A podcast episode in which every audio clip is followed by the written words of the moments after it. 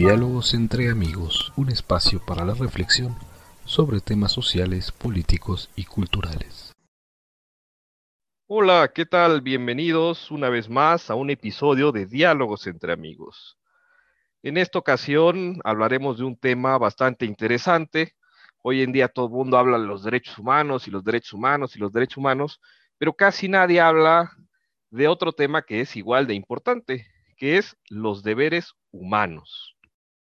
Y para esta ocasión contamos con alguien que es todo un experto y todo un conocedor en este tema. Me refiero al querido y buen amigo, el maestro Juan Francisco Díez Spels, quien nos acompaña desde Ciudad de México. Juan Francisco, buenas tardes y bienvenido. Muchas gracias, Tulio, por la invitación.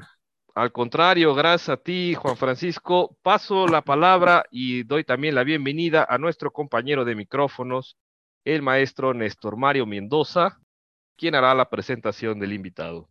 Pues un gusto saludarte, Tulio, y nuevamente con un gran invitado. Juan Francisco Díaz Spels es maestro en teoría y práctica de los derechos humanos por la Universidad de Essex en el Reino Unido. Es maestro y licenciado en Derecho por la Universidad Panamericana en la CDMX, donde además realiza los estudios doctorales. Además, es profesor investigador asociado de la Facultad de Derecho de la Universidad Panamericana, Campus CDMX, y director de la maestría en Ciencias Jurídicas de dicha universidad. En esta casa de estudios es profesor de materias relacionadas a derechos humanos y filosofía del derecho. Ha realizado cursos y estancias de investigación en las universidades de Oxford, Princeton y Tor Vergata en Roma autor de diversos artículos en materia de derechos humanos y es un gusto poder conversar con él. Por favor, Tulio, si podemos empezar con la primera pregunta. Gracias, Néstor. Y pues vamos directo al tema. ¿Qué te parece, Juan Francisco? Excelente, Tulio. Pues el primer tema que conviene, pues para empezar cualquier debate es definir de lo que estamos hablando. Y en este tema de deberes humanos, pues uno se preguntaría, pues a qué se, refiere con esto de los deberes humanos. ¿Qué nos referimos o de qué estamos hablando cuando decimos los deberes humanos? Pues antes que nada agradecer de nuevo la invitación a este diálogo entre amigos, Tulio y Néstor. Eh, como dicen, es un tema sumamente interesante que quizá no hemos pensado con, eh, suficiente detenimiento acerca del mismo. Eh, ya decías tú, Tulio, al principio que efectivamente pensamos mucho en derechos humanos, quizás sobre todo desde el año 1948, por supuesto desde antes, pero con la redacción y publicación de la Declaración Universal de los Derechos Humanos y todo el desarrollo que ha tenido el derecho internacional de los derechos humanos, tanto en un plano jurídico como político, como económico y filosófico, pues no podemos ser ciegos a la idea, al contexto en el cual vivimos y el paradigma que han creado los derechos humanos y la gran fama eh, que, que, han, que han comenzado a tener y sobre todo que se ha desarrollado a partir de esos eh, momentos. Eh, el derecho, al fin y al cabo, significa una exigencia o una expectativa de trato por parte de, de, de, otro ente, por ejemplo, del Estado o incluso de los particulares. Pero bueno, eso en el plano de los derechos que es un discurso que quizá de, inicio tiene mucha más posibilidad de, éxito, por así decirlo, que el de los deberes, porque implica una posibilidad de exigencia, una exigencia a alguien más, un deber de respeto hacia mí. Sin embargo, el tema de los deberes eh, quizá es darle la vuelta a la moneda y, y pensar pues, en el plano correlativo de los derechos que somos no nada más nosotros como seres humanos titulares de derechos y por lo tanto de exigencias, sino que también dentro de nuestro papel en la sociedad tenemos deberes y deberes respecto a las otras personas. Eh, sin duda, este discurso ha tenido menos éxito que el de los derechos humanos, porque implica más responsabilidades, implica repensar nuestro papel en sociedad, no nada más como por decirlo, exigidores, si existe el término, sino también con una responsabilidad de, de, un, reconocimiento del otro y de un trato al otro de manera digna y de manera humana. De eso estamos hablando cuando hablamos de derechos, de deberes humanos, más bien. Y quizá aquí, eh, antes de, quizá pasar a las siguientes preguntas, hacer una precisión incluso en términos normativos. Si leemos el texto de la Declaración Universal de los Derechos Humanos, hay por ahí un artículo un poco olvidado, que es el artículo 29, el otro día lo, lo repasaba incluso, en el cual comienza justamente diciendo que para la interpretación de los derechos humanos, pues tenemos que tomar en cuenta que todos somos no nada más titulares de derechos, sino que también tenemos deberes y que nuestro desarrollo como personas, ahora que está tan de moda el tema del libre desarrollo de la personalidad, este artículo 29 dice que nuestro desarrollo como personas se da a través de los deberes, no a través de los derechos. Y esa idea se me hace sumamente interesante. Los primeros tratados de derechos humanos, no solamente la declaración, por ejemplo, si pensamos en la Declaración de los Derechos y Deberes del Hombre de 1948 también, uno de los principales tratados fundacionales de la OEA en materia de derechos humanos, pues incluso el término deberes lo trae en el título. Eh, no sé qué ha pasado, podríamos hacer una lectura de, la realidad, del éxito que han tenido los derechos, pero no los deberes, pero me parece que es muy necesario en la actualidad pensar también del otro lado de la moneda, es decir, como participantes en una sociedad, no solamente qué derechos puedo exigir, sino también qué deberes tengo respecto a las otras personas. A mí me parece ampliamente sugerente la propuesta que, que nos estás presentando, eh, maestro Juan Francisco. Y bueno, esta correlación que existe entre derecho y deber, pues sí, es sumamente interesante. Antes a lo mejor de ahondar en ellas, me gustaría a mí preguntar una cuestión quizá eh, pues, básica respecto a de cuál es el fundamento que, sostiene no solamente a los deberes, sino a estos derechos. yo entiendo que hay una correlación derecho-deber y que existe un, un acuerdo relativamente amplio con respecto a los derechos humanos, pero es un acuerdo político. Solamente ese es el fundamento del derecho, de los derechos humanos. ¿Existe un fundamento más allá del acuerdo tácito o expreso de las naciones? Eh, ¿O cuál sería ese fundamento? Una pregunta sumamente interesante y que sin duda nos debe de llevar a una reflexión mucho más profunda, incluso como sociedad, que es este tema del fundamento de la fundamentación de los derechos humanos. Eh, me parece que la fundamentación tiene que ir más allá del mero acuerdo político eh, o incluso jurídico entre naciones o dentro de una nación. Hay un autor, Robert Spemann, eh, que decía que, que, si lo dejamos nada más en ese término o en ese nivel nada más político, los derechos humanos dejan de ser, hablando en específico de los derechos humanos, no, no dejan de ser dictos de tolerancia revocables. Se pueden acabar en cualquier momento, ¿no? Eh, sin embargo, tampoco es que hayamos pensado mucho en el tema del fundamento más allá, como lo mencionas, Néstor, de lo político, o quizá de la inclusión del mismo en una norma o en un tratado. Aquí destacaba Jack Maritain, después de la declaración o la redacción de la Declaración de los Derechos Humanos, eh, una frase bastante curiosa que quizá define de alguna manera el recorrer, digamos, de los derechos humanos que ha tenido desde ese momento que ya nos hemos puesto de acuerdo en los derechos, pero no nos pregunten el por qué. Creo que la invitación es a pensar en el porqué de estos derechos y debe de ir, por supuesto, más allá de lo político. Y creo que debemos de retomar el concepto, por ejemplo, de dignidad humana. ¿Qué significa este eh, concepto de dignidad y cómo la dignidad humana fundamentaría tanto a los derechos como a los deberes? Al fin y al cabo, tanto mi posibilidad de exigencia de un derecho como el deber que tengo respecto de alguien más, tendría que estar en principio cohesionado, me parece, por la idea de dignidad humana. Pero sin duda, es un tema que sin duda no, no, agotaremos ahora, eh, porque, porque requiere una reflexión muy profunda, pero, pero sí es una invitación, y lo he intentado hacer en investigación a lo largo de, este, de estos años, de, una invitación en general a que pensemos el fundamento de los derechos y el por qué tenemos a los mismos como posibles exigencias o como un posible lenguaje de justicia de la modernidad. En este sentido, precisamente el hecho de, eh, lo mencionabas anteriormente, de considerar al derecho humano como la capacidad que tenemos de exigir del otro determinada conducta, ¿hasta qué punto el deber humano se puede exigir? ¿Quién lo debe exigir? y cómo podemos exigirlo. Es decir, ¿hay una exigencia natural que tenemos o es también una exigencia que solamente el Estado puede arrogarse el derecho, valga la expresión, a hacerla cumplir? Claro, a ver, un tema sumamente importante también si pensamos en el tema de deberes. en principio parece que el derecho puede exigirse, por ejemplo, ante una autoridad, pero aquí tendríamos el problema del deber. Mencionaba Néstor ahora un tema que ni siquiera hay acuerdo en general en la doctrina, que es el de la correlatividad de derechos y deberes, que si tengo un derecho hay un deber. Claro, en ese sentido a lo mejor estamos pensando en el deber del Estado de, realizar algo. Eh, pero, ¿qué pasa con los particulares? ¿Qué pasa con nosotros como seres humanos? Quizá tendríamos que comenzar, y esto me aventuro con una hipótesis que creo que tenemos que reflexionar un poco más, sobre todo si lo queremos llevar al plano jurídico. Pero quizá la hipótesis implicaría que esto no es nada más en el plano jurídico.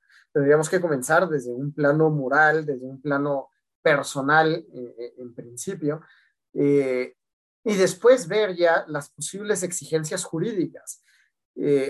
claro, el derecho tiene distintas herramientas para poder exigir esto a lo mejor pensamos en las leyes, pensamos en eh, incluso en contratos, en tratados internacionales, en distintas fuentes del derecho, donde se establecen ya de alguna forma ciertos deberes de trato entre las personas. Eso ya está.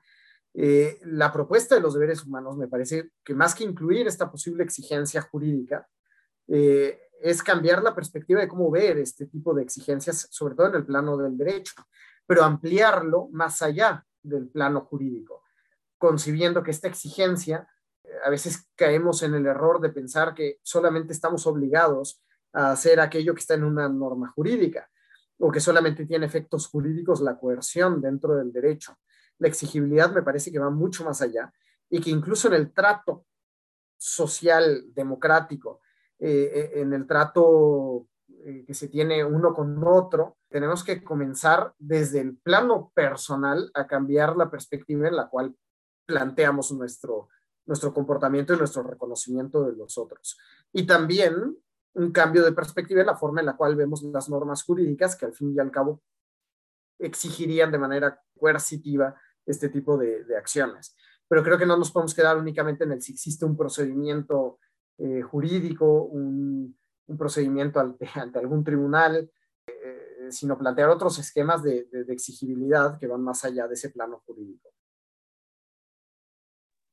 Perfecto. Si entiendo bien esta idea, entonces no es que el deber se siga de los derechos, sino que los derechos se fundan en el deber, toda vez que entendemos que ese deber es el deber moral, si lo entiendo más o menos eh, bien. Y por ahí va mi pregunta, porque se habla a lo mejor de deber y de obligación, y estos conceptos eh, tienen una mala fama en el mundo contemporáneo, como también bien lo estaba sugiriendo.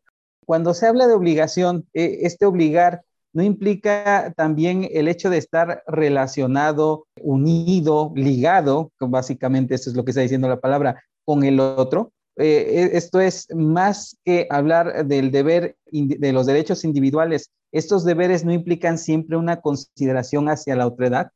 Por supuesto, necesitan estar fundados y quizá uniéndolo a tu anterior pregunta, Néstor, con el tema de, eh, del fundamento, es decir, el fundamento tendría que estar en la otra edad, es decir, en el reconocimiento del otro. Hay un autor este, sobre el que hice la tesis de licenciatura, después ya he publicado cosas sobre él, que se llama Sergio Cota, un profesor italiano, eh, y que tiene por ahí una, una forma de ver esto en cuatro niveles. Uno que es, tenemos que reconocer al otro en la igualdad de, de poder tener intereses, eh, pueden chocar con los del otro, eso sin duda, ¿no? Pero tenemos que también reconocer que si el otro tiene estos intereses y yo también los tengo, tenemos que encontrar una verdad común que me permita encontrarme con los otros. Y el concepto al que llega este autor, después de hacer ese análisis, es el de paridad ontológica. Somos iguales ontológicamente hablando, y en esta igualdad o paridad ontológica tendría que estar fundado tanto el derecho como el deber y sin duda tiene cierta mala fama, como, como lo indicas el, el aspecto de, del deber. Quizá leí hace poco un libro de Julian Baghini donde sugería que a lo mejor esta mala fama, sobre todo, es en la filosofía moderna individualista occidental.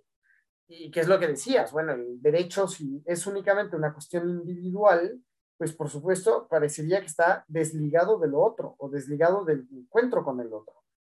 El deber y por lo tanto también el derecho tendría que estar fundamentado en ese encuentro y en ese reconocimiento del otro.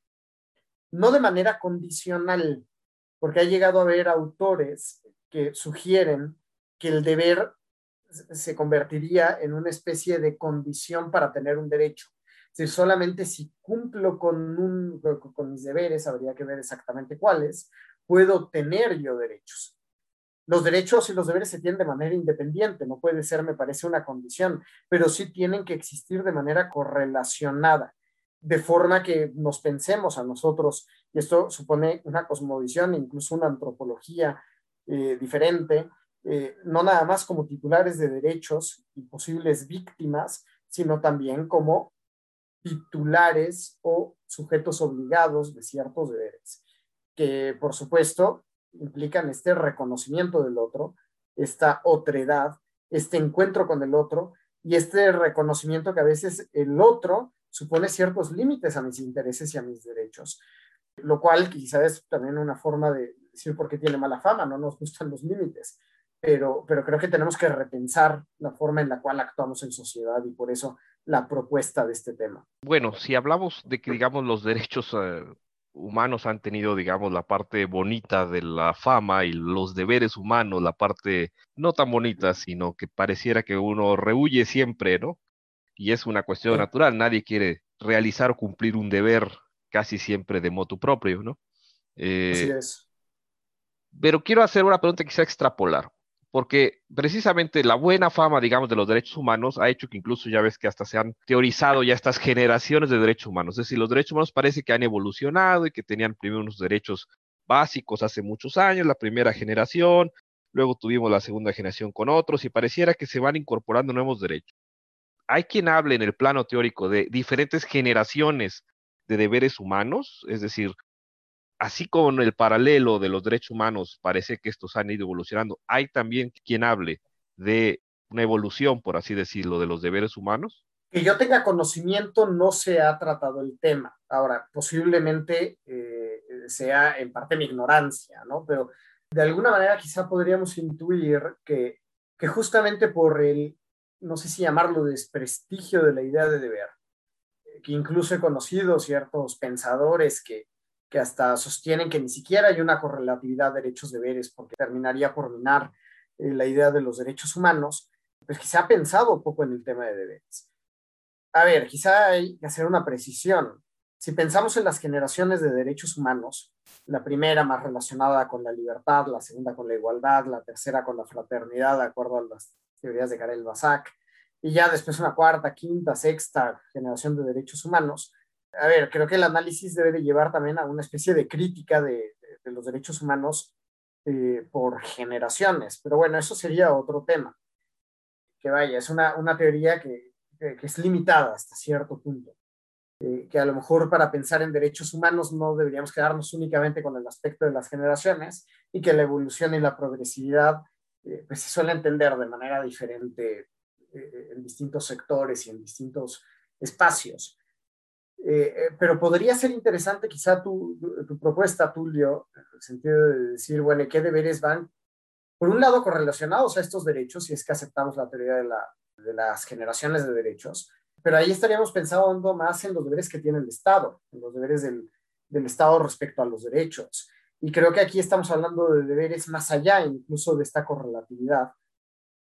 Pero, pero bueno, me parece interesante la postura a lo mejor tú conoces a alguien y podríamos este, dialogar este, y conocer lo que haya tratado esta posible generación de deberes, pero, pero podría ser interesante la postura de, de, intentar analizarlo desde ese punto de vista. Quizás los deberes, de, dependiendo los derechos, pero también dependiendo una determinada, por así decirlo, evolución moral de la persona. Pues el tema da para, para seguir comentando. Desafortunadamente el tiempo se nos acaba pues te agradezco mucho, Juan Francisco. No sé si quisieras cerrar con algún comentario final antes de que despidamos el programa. Pues simplemente decir que eh, este tema o esta postura eh, o propuesta de, los deberes humanos frente a los derechos, eh, quizá, y como lo hemos comentado ahora, sea una forma de repensar el fundamento de los mismos derechos humanos, pero también una invitación, más que nada más llegar a, respuestas absolutas, más bien una invitación a nosotros y al auditorio también a repensar este tema y, a dedicarle más esfuerzos. Esto podría llevarnos a más conversaciones al respecto, pero sobre todo a reflexiones más profundas en torno a lo que significan estos deberes y a cómo pueden abonar a una teoría de los derechos humanos en sociedades modernas como las que estamos viviendo. Y, eso en qué podría llegar a repercutir en nuestras relaciones con otros, como decía Néstor, eh, el tema del encuentro con el otro, el reconocimiento con el otro. Creo que es al fin y al cabo eh, la invitación que sugiere este, esta terminología de los deberes humanos. Y pues por supuesto agradecerles de nuevo la invitación y pues estar abiertos a, seguir, con, a continuar eh, dialogando acerca de estos y otros tantos temas. Muchas gracias, Juan Francisco. Néstor, también no sé si quisieras algún comentario final para despedir. El tema efectivamente es interesantísimo, que da para hablar y hablar bastante, sobre todo en esta época que, como bien señalan ambos, estamos como en este discurso de derechos, pero se olvida de repente la otra parte. Entonces, muchísimas gracias a nuestro invitado y un gusto poder compartir, como siempre, este programa. Con muchísimo gusto y gracias a ustedes de nuevo. Pues muchísimas gracias a ambos. Antes de cerrar el programa con algún comentario final, quiero recordarle al auditorio que nos sigue en redes sociales. Estamos en Twitter e Instagram con el mismo usuario, arroba diálogos entre A. Y en Facebook sustituye usted el arroba por una diagonal facebook.com diagonal diálogos entre A. Igualmente a quien nos sigue a través de WhatsApp o recibe las notificaciones de los nuevos episodios, les pedimos muy encarecidamente que nos compartan con sus redes sociales, que nos compartan con sus amigos, que nos compartan con sus listas de contactos, etcétera, porque en este momento pues nuestra publicidad depende en gran medida de la ayuda que usted nos puede hacer difundiendo. Y pues quiero cerrar con un comentario final que más que comentario, pues quiero tomar unas palabras que recuerdo que Juan 23, eh, el Papa que le tocó sobre todo ese periodo intenso de transición o que abrió un poquito el periodo de transición de los 60, 50, 60 de la posguerra, en su encíclica Pace Minterris, precisamente hablaba de la cuestión de derechos y deberes. Y cito aquí a Juan 23, decía, aquellos que al reivindicar sus derechos se olvidan de sus deberes o no les dan la conveniente importancia, se asemejan a los que deshacen con una mano lo que hacen con la otra. Y sí, precisamente porque derechos y deberes humanos van parejados, y hablar de uno olvidándonos del otro realmente no se construye nada, en realidad al contrario, avanzamos un paso y retrocedemos dos. Tenemos que hablar de derechos humanos y hablar de deberes humanos, un tema que hoy en día parece que se nos olvida mucho. Pues agradezco nuevamente al invitado, Juan Francisco, muchas gracias. Gracias de nuevo, Tulio y Néstor.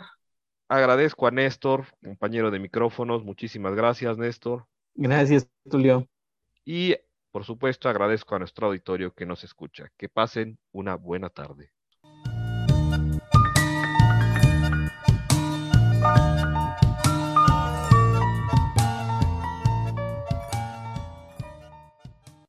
Programa grabado el 6 de mayo de 2021. Las opiniones son responsabilidad únicamente de quien las expresa. La música de inicio y fin es Electro Tango de Joseph McDade. Diálogos entre amigos, todos los derechos reservados.